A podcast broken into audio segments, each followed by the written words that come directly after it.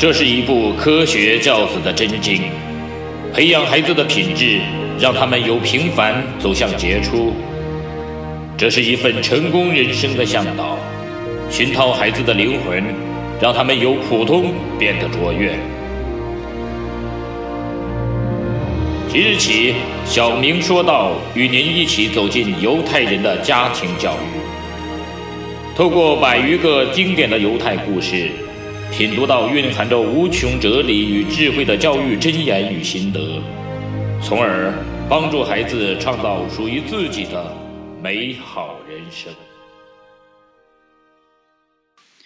嗨，大家好，我是小明说到的小明。这次我们一起来说到的话题是一个能自我克制的男士。一个犹太商人需要一个小伙计。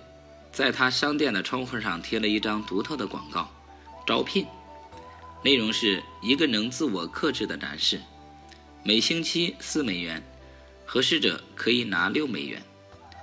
自我克制这个术语在村里引起了议论，这有点不平常啊，引起了小伙子们的思考，也引起了父母们的思考，这也自然引来了众多的求职者。每个求职者都要经过一个特别的考试。能阅读吗，孩子啊？能，先生。你能读一读这段话吗？他把一张报纸放在小伙子面前。可以，先生。你能一刻不停顿地朗读吗？可以，先生。很好，跟我来。商人把他带到他的私人办公室，然后关上门。他把那张报纸送到小伙子手上，上面印着小伙子答应不停顿地读完的那一段文字。阅读刚一开始。商人就放出六只可爱的小狗，小狗跑到男孩的脚边，这太过分了。男孩子经受不住诱惑，要看看美丽的小狗。由于视线离开了阅读材料，男孩忘记了自己的角色，读错了。当然，他也失去了这次机会。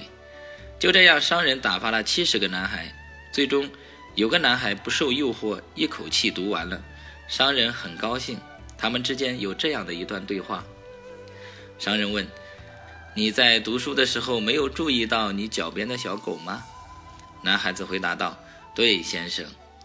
我想你应该知道它们存在，对吧？”“对的，先生。”“那么为什么你不看它们一眼呢？”“因为我告诉过你，先生，我要不停顿地读完这一段话。”“你总是遵守你的诺言吗？”“的确是我总是努力的去做，先生。”商人在办公室里走着，突然高兴地说道：“哈哈，你就是我要的人！明天七点钟来，你每周的工资是六美元。我相信你大有发展前途。”男孩果然在工作中信守承诺，以人品加能力，在众人中渐渐崭露头角，成为一个成功的商人。大多数人在诱惑面前是无法抵挡蠢蠢欲动的心，致使成功和他失之交臂。